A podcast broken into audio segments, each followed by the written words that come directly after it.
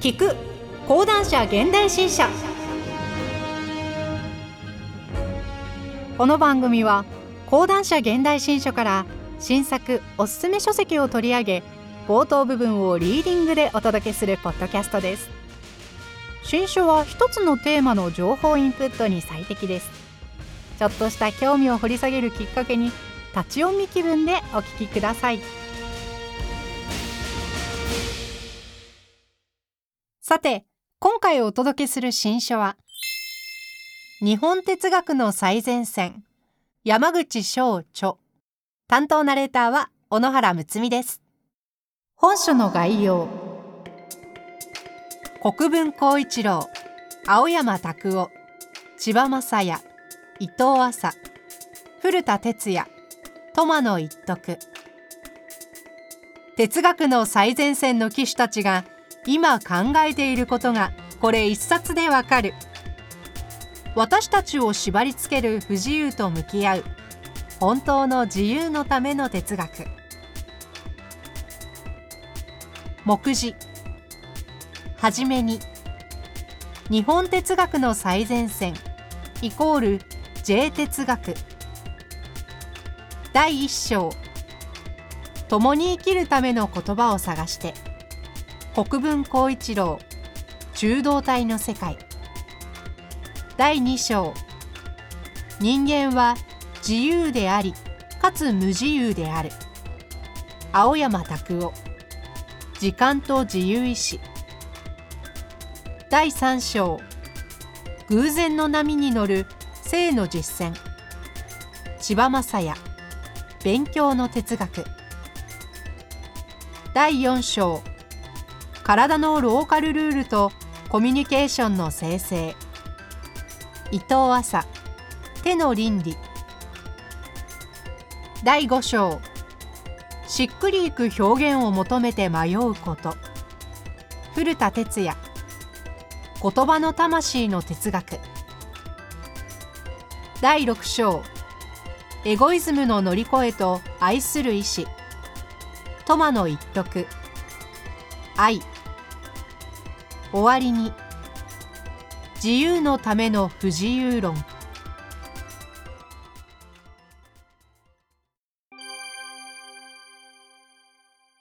はじめに日本哲学の最前線イコール J 哲学。J 哲学とは何か。この本は J 哲学という日本哲学の最前線を紹介する。J 哲学とは何か。それは取っかかりの要点を言えば音楽における J-POP の哲学との対応物である。音楽界において世界と語する J-POP があるように哲学界には同じく世界と語する J 哲学がある。ジャパンのフィロソフィーを略して J 哲学と呼ぶということだ。本書は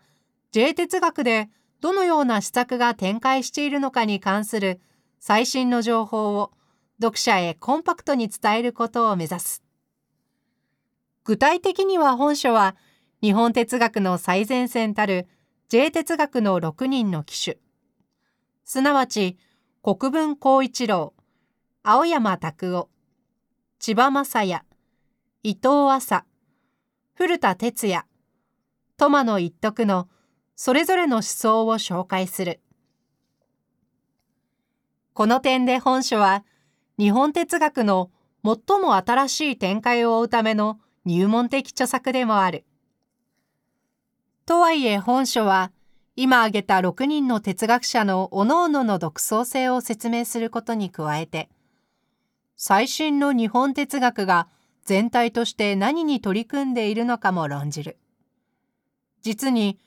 本書全体を通して明らかになるように J 哲学の騎士たちの施策には人間の不自由へ目を向けるという共通の視座がある。すなわち単純に自由を希求するのではなく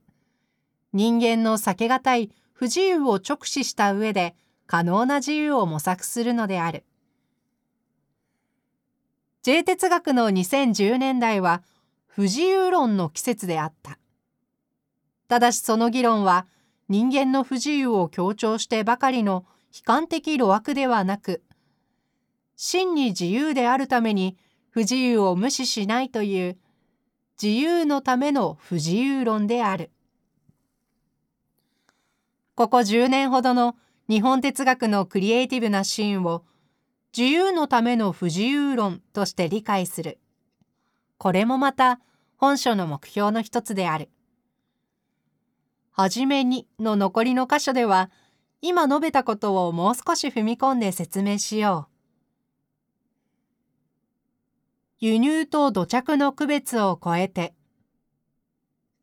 以下、まず、J 哲学とは何かをもう少し詳しく説明し、その上で J 哲学のこれまでを語りたい。それによって、本書を読み進める際のバックグラウンドが形成されるだろう。J 哲学は、ウィトゲンシュタイン研究で有名な機械秋夫が使い始めた概念である。それは、J-POP のアナロジーであり、哲学における J-POP の類比物だ。では、J-POP とはどのようなものか。何を置いても抑えるべきは、J-POP は J のイニシャルを冠しているが、必ずしも日本的なものにこだわらないという点である。むしろ J-POP の担い手たちは世界に通用するポピュラーミュージックという普遍的なものに取り組んでいる。例えば、サザンオールスターズは数十年来の J-POP の旗振り役だが、このバンドは日本的なものを歌に取り入れるぞ、などと意図しない。このように J-POP は和風のポピュラーミュージックを実践するという営みではなく、普遍的なポピュラーミュージックへたまたま私たちの言語である日本語で取り組むという営みである。J 哲学についても同じことが言える。もちろん、日本的なものへのこだわりに導かれた哲学もあり、それが日本哲学と呼ばれることがある。この文脈では、土着の日本哲学と輸入された西洋哲学とが区別される。とはいえ、J 哲学と呼ばれる日本哲学の最前線は、日本的なものを哲学に取り入れるぞ、などの思考を持たない。むしろ、輸入と土着の区別を超えて、限定収縮区なしの哲学に取り組むのが J 哲学である。そして、それがたまたま私たちの言語である日本語で行われるために J が冠されているのである。話がここまで進めば、J 哲学という馴染みのない語を用いる必要性も明らかになる。確かにすでに日本哲学という言葉が存在しているが、この語は日本的な哲学というニュアンスを持ち、私たちはついついそこに和へのこだわりを見て取ってしまう。とはいえ、日本的なものへのこだわりなしに日本語でポピュラーミュージックに取り組む J-POP が存在するように、日本の独自性を生かそうなどとは考えずに、日本語で哲学に取り組む営みも存在する。これは J-POP と類比的に J 哲学と呼ばれるべきものだ。20世紀の終盤以降、このタイプの哲学者、すなわち輸入、土着の区別を超えて、普遍的な哲学へ取り組むものは複数出現している。例えば、先に触れた機械は野谷茂樹の哲学公開日誌春秋社1999年1、2巻中高文庫2010年を J 哲学の作品とみなしている。あるいは私がすぐに思いつくところでは入藤元義、内田達、大場武史、小泉義行、田島正樹、永井仁中島義道、檜垣達也、森岡正弘、鷲田清和などがそれぞれ人によってはパートタイム的に、今述べた意味の J 哲学に取り組んできた。ちなみに、挙げられるのがすべて男性なのは、哲学界、広くは日本社会に深く根付いた制度的なジェンダー差別の結果である。政府、文科省、大学、もろもろの哲学界は、この異常な現状を正すために、ジェンダーによらず公平にキャリアを積むことができる環境の整備に努めねばならない。和の更新。J-POP を鑑賞する楽しさは多くの人が知っているだろうから、そのアナロジーで J 哲学の楽しみ方も理解できる。クラシックの演奏と異なり、J-POP のアーティストは自分の顔を備えた旋律を奏で、自分の表情を持つ歌を歌う。結果として J-POP の鑑賞においてはメロディーや歌詞のうちにアーティストその人を味わうことになる。同じことが J 哲学においても成り立つ。宇多田ヒカルの歌を楽しみたいときは宇多田を聴くしかないのと同様に、永井仁の哲学を楽しみたいときは永井を読むしかない。本書では J 哲学におけるアーティストとしての哲学者が紹介されるだろう。もちろん J-POP が日本語で行われる以上、その所業は和物と分類されざるを得ない。とはいえ、私たちが米津玄師や大森聖子に日本性を見出すとしても、それは事後的なことに過ぎない。すなわち、J-POP の担い手たちは、いわば現代的な和を生成変化させるという営みに参与しているのであり、決して前もって存在する日本性が意図的に取り入れられているのではない。そうなると、彼らや彼女らの成果をあえて日本的とみなす必要はあるのかという問いは成り立つが、これに対する答えは次だ。すなわち、日本という歴史的、地理的コンテクストのために私たちの創造的活動は少なくともその一面において和の更新と意味づけられると私はこうした文脈的制約を必ずしも悪いものだとは思わない。なぜならそのおかげで日本的という表現が不断に活性化されるからだ。ここでも J 哲学について同様のことが言える。一方で J 哲学の担い手は和へのこだわりを許さないのだが、他方でその施策は事後的に日本的とみなされうる。そしてあくまで事後的にだが、ある時代の和物はどのような特徴を持っていたのかも有意味に語られる。本書では2010年代の J 哲学という日本哲学の最新の段階が取り上げられるのだが、この10年間の日本の哲学者は不自由というものにこだわってきた。2010年代の J 哲学は不自由へ目を向けることで特徴づけられるというのが本書を通じて明らかになることだ。ただし、先にも触れたが、ここでの不自由への眼差しは、人間の暗黒面への路悪的強調ではない。視線の先には自由がある。真に自由になるために私たちを縛るものと向き合う。これが J 哲学の騎士たちの取り組んできたことだ。アーティストとしての哲学者。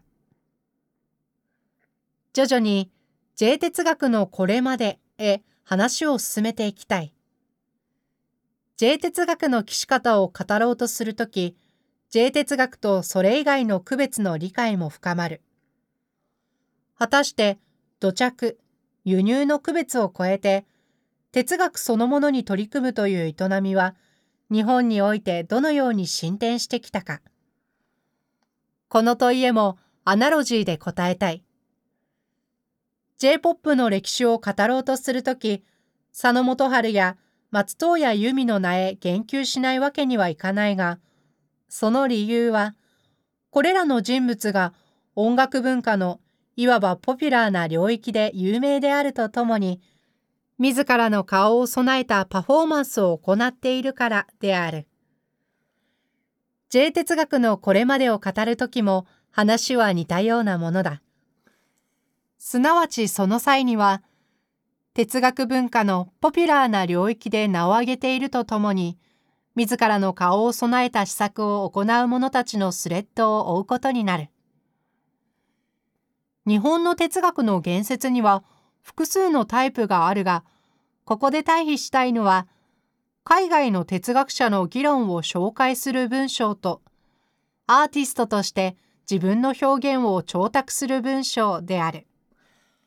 これら二つの間に優劣の区別はなく、また、その両方にまたがるような著作も存在するが、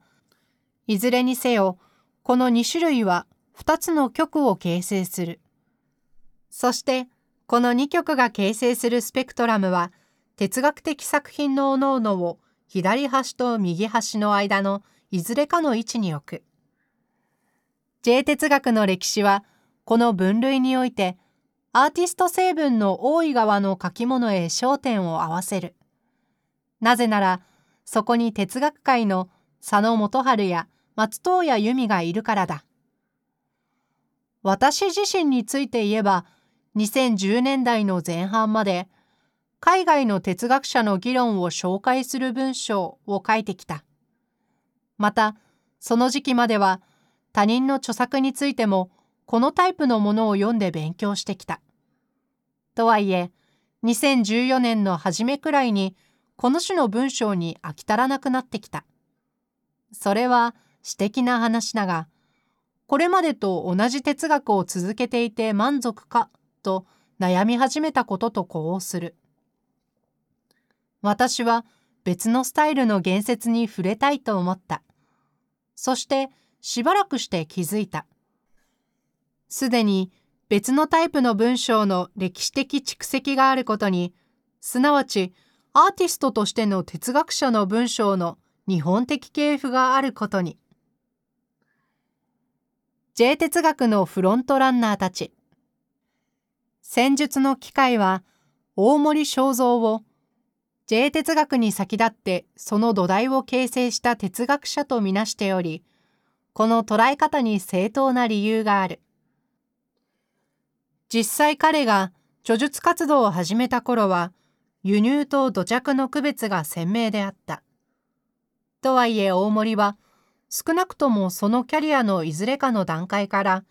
J 哲学の実践者になったと言える。この哲学者は、1976年に交換された、物と心で独自のいわゆる立ち現れ一元論を提示する。この著作は、大森という個性の息吹で満たされており、それは純粋な学術書というよりもアートの意味の作品だと言える。大森の文章は次世代の書き手の育人化へスタイル的な影響を与えたはずだ。自分の言葉を洗練させることが哲学として結晶しうるのだと本質的な感化があったのだろうか。いわゆる大森門下の面々は、J 哲学に分類される文章を書くようになる。すなわち、すでに挙げた人の中だと、行為や社会などの人間的事象へシステム論的な観点から切り込む大場武史。本来的な自由のために近代的な自然主義に抗する田島正樹。死をめぐる実存的困惑から哲学を立ち上げる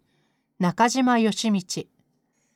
長めの概念によって意識の内面モデルを乗り越えようとする野谷茂樹である。彼らの活動は別の出自において J 哲学的な作品を世に問う哲学者たち、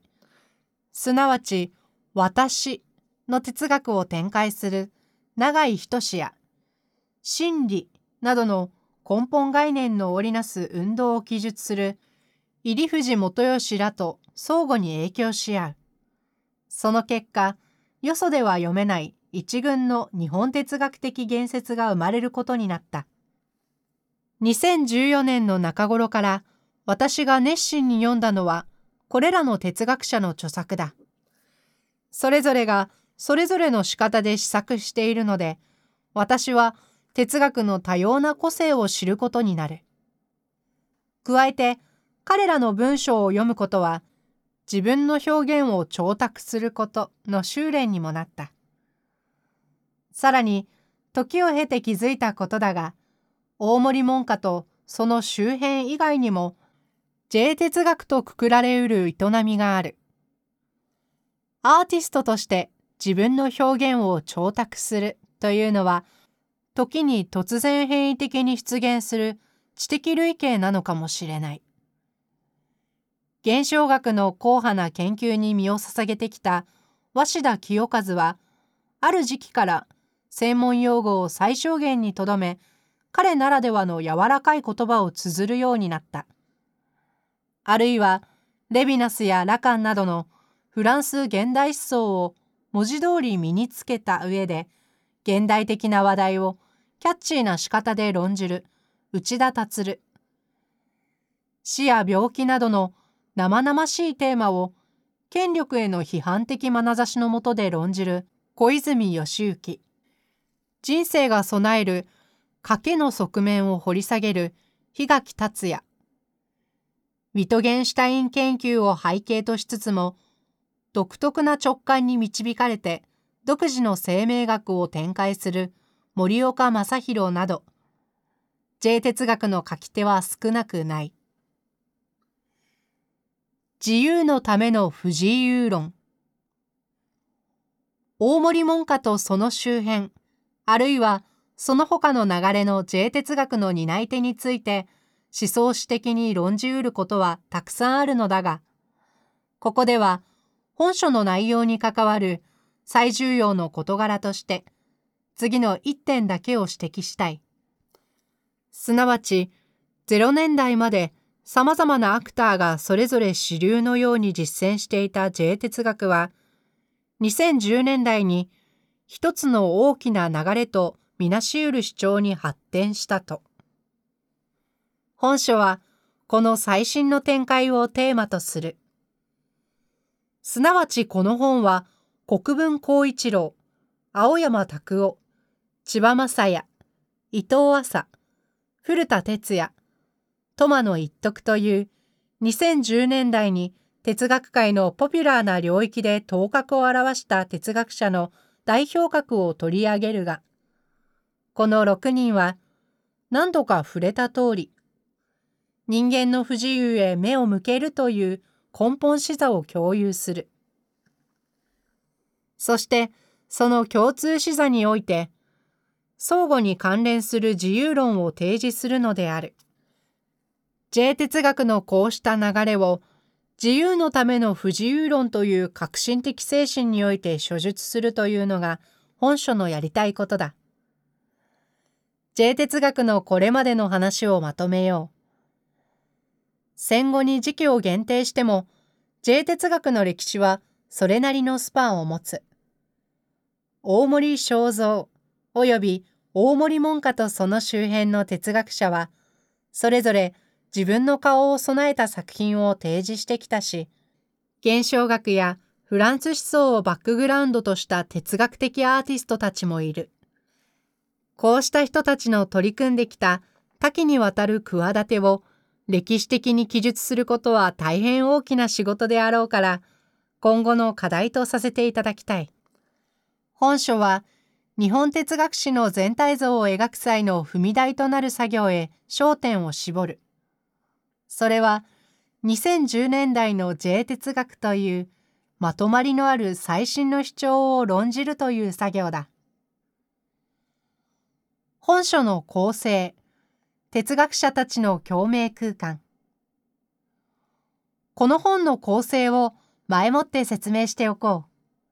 本書は、先にも述べたが、国分光一郎、青山拓夫、千葉雅也、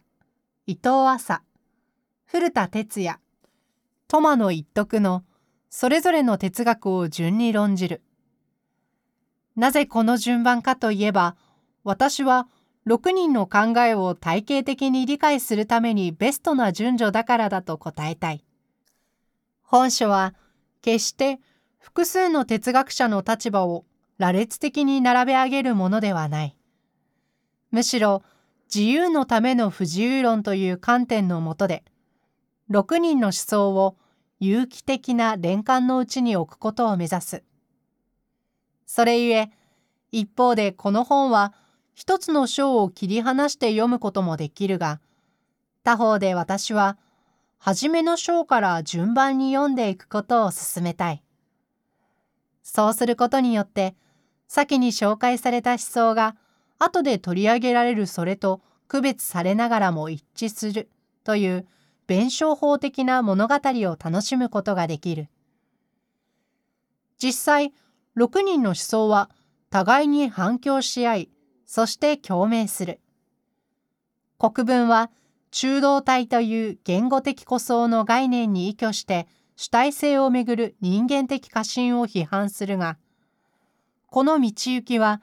人間の言語的コミュニケーションの枠を抽出し、無自由の世界をあらわにする青山の理路といういろいろな点で重なり合う。それゆえ私たちは両者を並べることでそれぞれをより深く理解しうる。あるいは千葉雅也は偶然にあふれる人生を生き抜く戦略として非意味的切断の全容を推すが、これは伊藤麻が重視する生成的コミュニケーションで実践されていることだと解釈できる。加えて、国分、青山、千葉、伊藤に共通する言語への粘り強い注目は、古田の言う、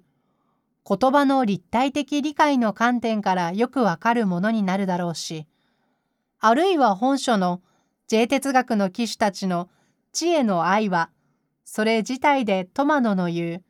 真の愛、すなわち自己犠牲的献身としての愛の実践として理解されうる。このように6人の言葉は響き合う。こうした共鳴空間へ読者を招き入れること。これもまた本書の目指すところである。